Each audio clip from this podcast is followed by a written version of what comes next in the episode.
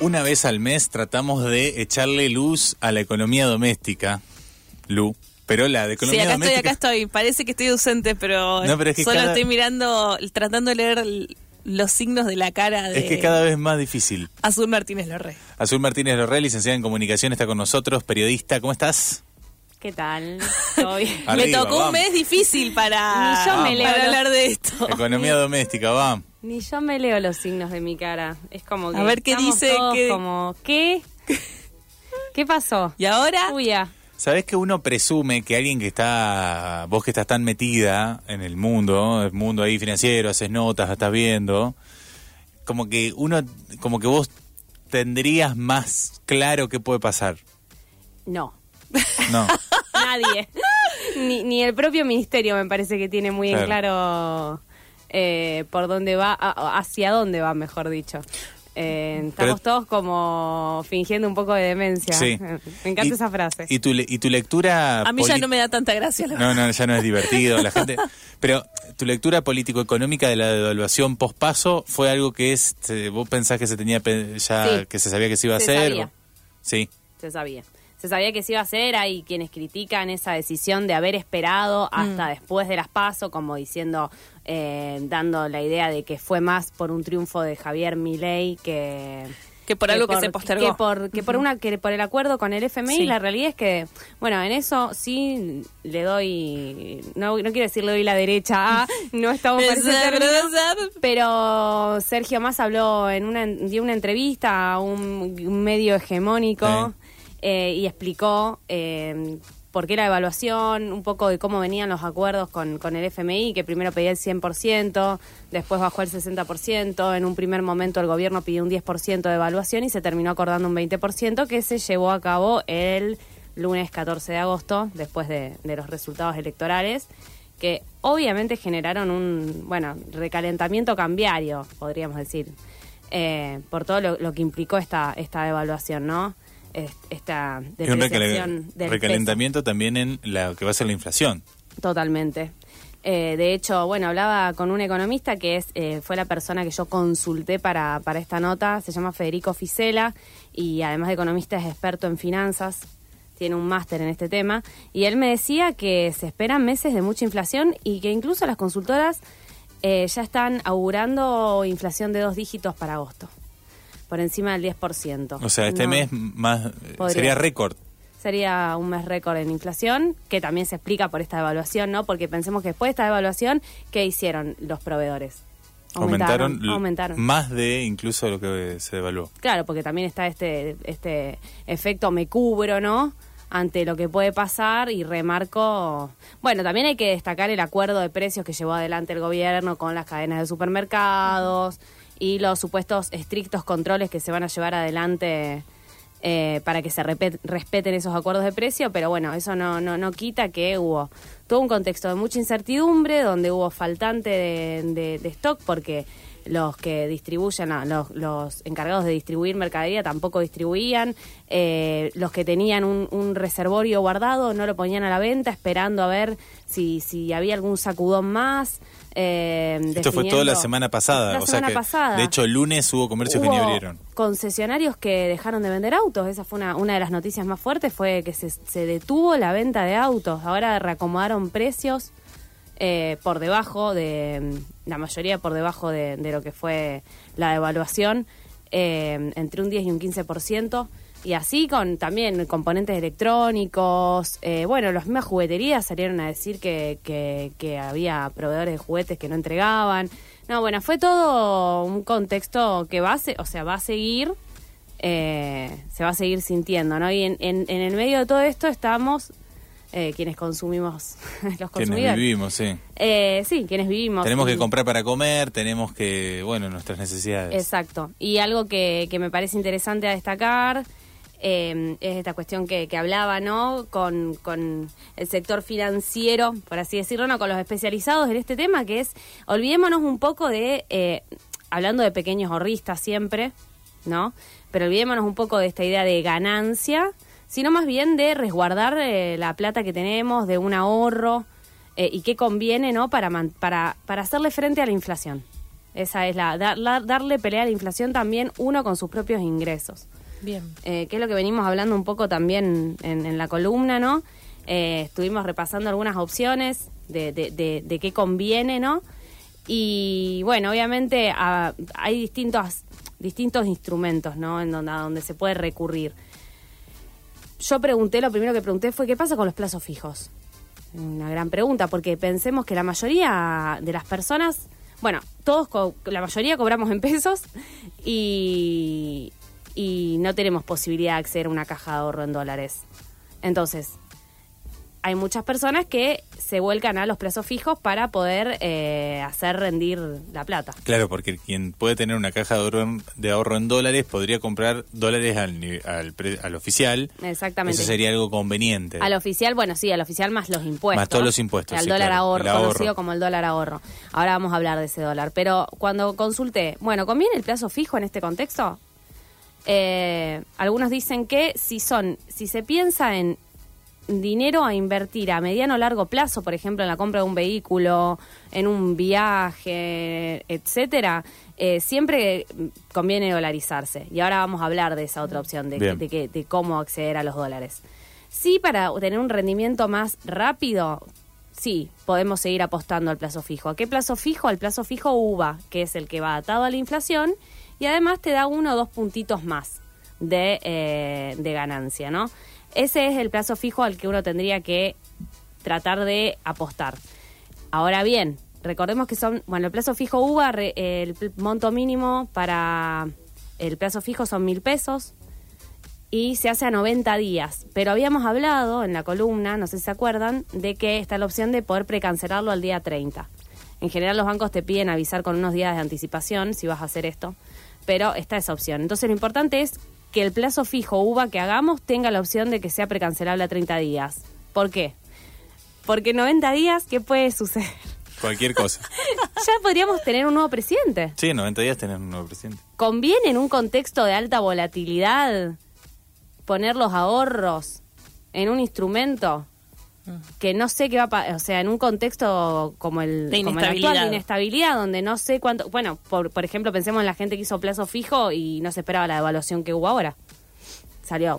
Cuando vos cerrás el plazo fijo, lo cerrás con el monto que lo cerrás ese día. Exactamente. Y si después hay una devaluación, Chau. bueno, No, chau. Quedaste afuera, hiciste mal negocio. Exactamente, hiciste un mal negocio, no ganaste lo que esperabas ganar o no te cubriste, vamos a decir, cubriste lo que lo suficiente. Así que eso sería importante en el caso de pensar en, apostar a un plazo fijo. Pero después, hablando un poco, eh, bueno, Federico Fisela me decía, este, este economista con el que hablé para la columna, que él no recomienda el plazo fijo. En este contexto, para él no es una buena idea recurrir a un plazo fijo. Entiende que no es la que acceder a dólares no es lo lo más no no quiero decir habitual pero bueno ustedes me entienden la idea como que entiende que el eh, que acceder a dólares no no es algo sencillo pero él me decía vamos a ponerlo Sí. a grandes rasgos. O sea, te sigue conviniendo el dólar. siempre en este contexto. O sea él dice siempre en general porque es una moneda que tiene eh, mucha fortaleza. Hace años que viene eh, estando fuerte siendo la principal moneda, ¿no? En ese contexto siempre conviene eh, Y comprar más en la fiebre argentina. Pero puede pasar varias cuestiones que hacen que eh, el dólar no sea una buena opción. Una es no tener una, acceso a una caja de ahorro en dólares y tener que recurrir al blue. El blue no sería, no cerraría. En realidad hay que ver. Hay que ver. Depende cómo esté. Depende Claro. cómo. Él lo que dice es que antes del blue conviene el dólar bolsa, que ahora vamos a explicar qué es. Pero bueno, primero y principal, si alguien tiene una caja de ahorro en dólares o la posibilidad de que algún familiar te, con una caja de ahorro en dólares le compre, conviene. El Y que, dólar... y que no tenga ningún subsidio y que Bueno, tenga un exacto. ingreso que se lo permita porque Ese es el tenés que tener varios ítems. No yo acá tan- me, me traje lineal. anotado, porque esto obviamente yo no me lo iba a acordar, pero como para que tengamos una idea de a cuánto está, a cuánto está. Hoy el dólar eh, ahorro, que es el dólar que tiene los impuestos agregados, se ubica en 643 pesos. Ese es el que vos podrías comprar Con una caja de ahorro. una con completa. caja de ahorro ahorro. 200. 200 dólares son alrededor Ojo, de do- 130 mil pesos. 200 que tiene que ser que vos no pagues nada, porque si pagas YouTube Premium o algo que te lo meten por dólares ahí adentro, ya, Ya no, lo podés pagar. podés, o sea, vas a poder comprar 190, 192, o sea, sí, Exacto. eso se descuenta. Bien, 130 mil pesos, estamos hablando de unos 200 Bien. dólares. eh, en ese caso, si, si se cumplen estos requisitos, es conviene comprar dólares. Bien. Esto me decían. Ahora bien, ¿qué puede pasar? O no tengo acceso a una caja de ahorro en dólares, o tengo más plata, quizás no tengo 130, tengo un poquito más, cobré un negocio, hice algo. algo, me dio una platita extra. ¿Voy al blue? No. No vas al blue. No. Al dólar bolsa. ¿Por qué? Porque el blue hoy está en 725. Bajó el- bastante, pero... Sí, bajó porque Sí. Viene bajando. Eso también. Estuvo Digamos, casi en ocho, tocó en los 800. 800. Tocó los 800. 7.25 hasta ahora. y dio un salto de eh, del viernes 11 de agosto al 14 de agosto eh, de más del 13%, o sea, saltó 80 pesos aproximadamente. Y hablábamos de que, va, hablaba con, con algunas personas del sector, de que fue un salto que no se registraba desde las PASO del 2019, esas famosas PASO. Cuando Macri nos mandó a tuvo. dormir. Exactamente. Así que imagínense el impacto, el impacto de, un salto así. Lo que me explicaba Fisela es que el dólar bolsa hoy está en 662,80. Se ubica eh, en ese valor de referencia. Se llama valor de referencia y es 662. O sea, es un poco más que el dólar ahorro, pero está bastante más bajo que el dólar blue. Sí, claro. Eh, ¿Y ese cómo Pero se puede ¿qué acceder? es el dólar Claro, bolsa? Es la pregunta. tanto- es una de las formas de comprar eh, el dólar, eh, bueno, la divisa estadounidense, de manera legal. Bien. Ahora bien, y acá hay un, acá hacemos una salvedad. No todos pueden acceder. No pueden acceder las personas que pidieron subsidios de las tarifas, de gas, de luz, tampoco las personas que eh, son beneficiarias de algún plan social o titulares de la asignación universal por hijo. Claro. Todo ese universo queda afuera. Y después hablamos de los pequeños ahorristas que eh, quizás no están, no, no, no, no, no son titulares de, de servicios, entonces podrían tranquilamente, y tampoco son beneficiarios de un plan social y pueden acceder a esto. ¿Cómo hacen? Hablamos también de esa cuestión, que era a partir de aplicaciones para operar con agentes de bolsa. Bien. Yo me armo, bueno, hay algunos pasos, pero para operar hay que abrirse una cuenta en alguna de las empresas eh, intermediarias que suelen ser gratuitas y a distancia, operan a distancia, y hay que completar, bueno, algunos formularios, validar la identidad, y después tiene todo un mecanismo donde se depositan fondos, eh, se deposita el monto de dinero que la persona quiere cambiar desde una cuenta bancaria que tiene que ser del mismo titular, ¿no? Eh, y también tiene que tener habilitado un CBU de la cuenta bancaria en dólares donde se va a depositar el dinero. Claro.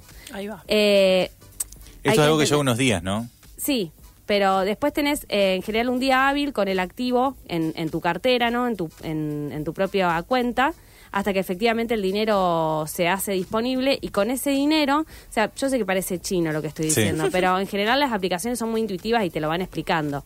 Sí, Eh, si no pueden googlearlo también y ver bien los pasos, pero está bien como lo estás contando. O sea, hay un intermediario que suele ser gratuito, Exacto. eh, donde vos podés entrar. Obviamente ten- tenés que validar tu identidad, van a tener acceso a un monto de dinero que y vos tenés que los que, destinar. los que están habilitados a hacer la operación, por eso Claro. no, la, no la puedo hacer yo, Azul Martínez. Claro. Por eso yo eh, a- voy eh, a través de un agente a hacer esa ¿Ese es el famoso dólar MEP o es otro? El, famoso dólar MEP. también dólar bolsa es dólar i- bolsa. igual a dólar MEP. Exacta, exactamente, Bien. es eso. Eh, bueno, los inversores utilizan eh, eh, un bono, un tipo de bono, eh, y después lo que hacen es, eh, con el activo ya en la cartera, una vez pasado un periodo de espera que suele ser de un día, se vende ese activo. Se debe seleccionar una opción que se llama contado inmediato con la etiqueta del bono que, con el que se va a operar. Eh, se determina el número de bonos que se quieren vender y se elige el precio que está fijado por el mercado. Y después de realizar esta operación, los dólares van a estar disponibles en la plataforma del broker con el cual estamos operando y listos para que se puedan transferir a tu cuenta bancaria. Todo esto parece un chino, lo vuelvo a decir, pero en general eh, a la hora de acceder a alguna de estas sociedades o aplicaciones te, te Es dan más bien intuitivo Totalmente. y no tan complicado. Exactamente. Pero en definitiva hay alguien intermediario que Sí. vos tenés que tener tu dinero ahí, ese dinero va y vuelve en forma de dólares, pero pasa un día hábil en el medio. Exacto, un que día, puede general, un día cambiar. hábil. Por eso decías precio de referencia y no fijo, porque puede cambiar Cambia. de golpes. No, no Cambia. puede cambiar, cambia. Cambia. Cambia. No, no es que puede cambiar, cambia. Pero algo, algo también que habíamos dicho, no se acuerdan, es que antes eh, se cobraba una pequeña comisión y hoy en día hay muchas eh, que, empresas que ofrecen el servicio de forma gratuita. Así que en ese Ah, qué interesante eso. sí, Bien. la verdad que sí. Así que conocimos cómo transferir, cómo accionar en el dólar bolsa, en el MEP. Bien. Exactamente. Bueno, Hemos y un poco aprendido. eso que decías, Azul, de cierto panorama para los pequeños ahorristas, de, bueno, por ahora, cuidar lo, lo ahorrado, ¿no? Ese sería como el, el panorama. El panorama es ese, exactamente. No pensar tanto en, en, en ganancias, sino en cubrirse frente a la inflación. Bien. Y a la hora de, de hablar de, de esta cuestión también, de, de cómo nos podemos cubrir, eh, y cuando quizás pensando en personas que no tienen ninguna de estas posibilidades, porque también es muy común que eh, somos trabajadores, que no tenemos la posibilidad de una caja de ahorro en dólares, tenemos algún familiar que la está usando para comprar sus dólares, entonces, y también estamos adheridos a, o sea, un caso muy común es justamente haber recibido el subsidio por alguna tarifa. También, por supuesto. Eh, o estar eh, o ser beneficiario de algún plan social y entonces quedo afuera de un, de, de un montón de posibilidades bancarias. Entonces, cuando hablé con Federico Ficela para saber qué se puede hacer, él me lo explicó eh, en un audio que podemos escuchar ahora. Vamos a escuchar entonces a Federico. La, la básica para el que no quiera meterse en todo ese tema es el estoqueado de mercadería. Sigue siendo un gran, un gran elemento de ahorro, cualquier tipo de, de mercadería que, que uno conoce que aumentan a niveles más altos, incluso que los que tiene el dólar, y uno la puede estoquear sabiendo que la va a consumir. Eso también es una alternativa de ahorro muy grande para el que le sobre algo de dinero, sin duda. Eh, la inflación ha sido el gran ganador en casi todos los sentidos en, esta economía argentina de hace un tiempo y, ese sigue siendo un elemento para el que no quiera comprar dólar ni, ni quemarse la cabeza con cuestiones sofisticadas para ahorrar, eh, adelantar consumo estoqueando productos que uno sepa que, que va a consumir, que sean no perecederos o que permitan sostenerse en el tiempo. Eso también sigue siendo una manera de ahorrar. Eh, pero bueno, muy complejo el análisis, muy débil la economía argentina. Eh, no está para jugar con riesgo, sino como para resguardar el capital en todo caso. Me gusta ese concepto, muy débil, no está para arriesgarse, está solamente para ser bien conservador. Claro, porque hay algo de, de tener, eh, digo, pensando en esta cuestión de, de inversión o de esto que, que hablábamos, como de cierta expansión, requiere de una, de una osadía, ¿no? De tomar algunos riesgos. Algunos riesgos que siempre cuando hablamos de, de, de los pequeños ahorristas, de gente que tiene poco capital, en general lo que conviene es más bien pensar en preservarlo y no en hacer eh, justamente acciones. Nada que, de cosas locas. Que, que podrían que podrían en este contexto terminar en más en una pérdida que, Sí. Que, en, que en una ganancia, ¿no? Así que por eso él también recomendaba tener cuidado con los plazos fijos eh, y pensar que si se tiene un sobrante, todo esto apuntamos a, hablar de personas que quizás tienen un extra, que también sabemos que son muy pocas en un contexto donde cada vez hay más inflación. Pero lo que él dice es, capaz te sobraron 50 mil, 60 mil pesos, no sabes qué hacer. Bueno, sí, lo que él dice está bien, compra mercadería que sepas que vas a consumir, porque, y esto ya es seguro por cómo se viene comportando la economía en los últimos años, el mes que viene va a estar más cara. Claro. Entonces, Exacto. O sea, compras más jabón, compras más mayorista, compras cosas más grandes. y con eso ya está Yerba vas a seguir tomando mate, digamos. total, Los bueno. no perecederos a morir. yerba, café. Bueno, quizás la gastritis empeore Legumbres. igual, co- acorde a la inflación. Medicación. Medicación es un mal ahorro. Cositas dulces para, para pasar el mal trago. Claro, mimi- unos mimitos chiquitos, un chocolate. No sé, no sé qué se le puede preguntar a los oyentes qué, qué comprarían. ¿Qué comprarías? Te ellos, sobran qué- 50 mil pesos. ¿Qué compras? ¿Qué comprarías con eso? Al ¿Qué por mayor. Al por mayor, claro. También. Azu, muchas gracias. No, gracias a ustedes. Un beso grande.